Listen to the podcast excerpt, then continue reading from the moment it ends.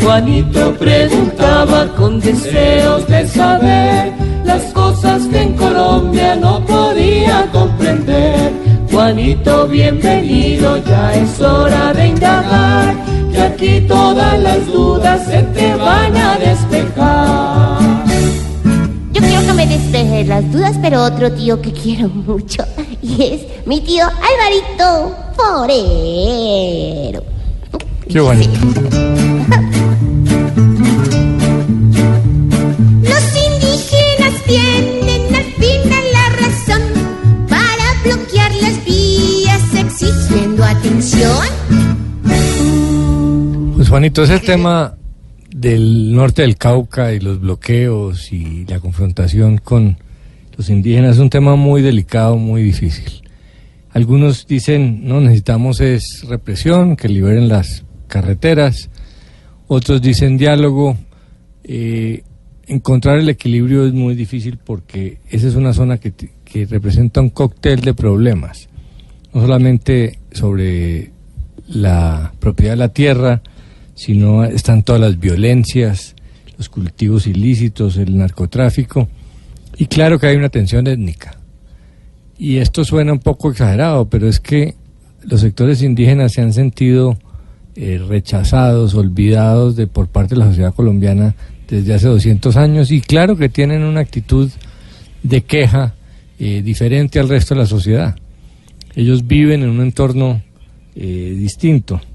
Entonces hay la discusión es por el cumplimiento de los compromisos que han hecho anteriores gobiernos, eh, que valen muchos millones para compra de tierras, para infraestructura.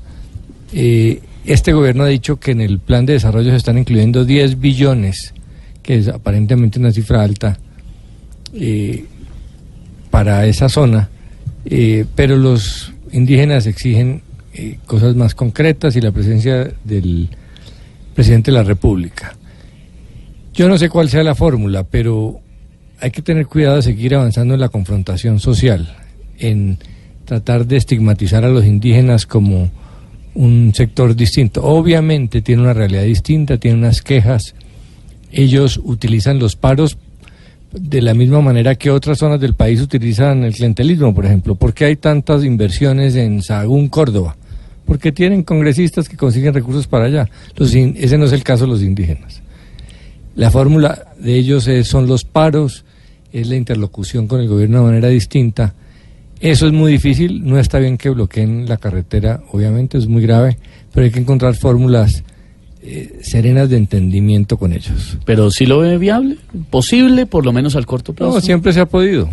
Pero, Ellos hacen esto regularmente y se llega a acuerdos. Lo que dicen pero, es en, que pero en varias ocasiones se ha puesto muy complicada la cosa. sí, lo que se dice es que los acuerdos se han incumplido en el pasado y tal vez ahí está el meollo del problema. Gracias, tío Esteban. Gracias, tío Alvarito.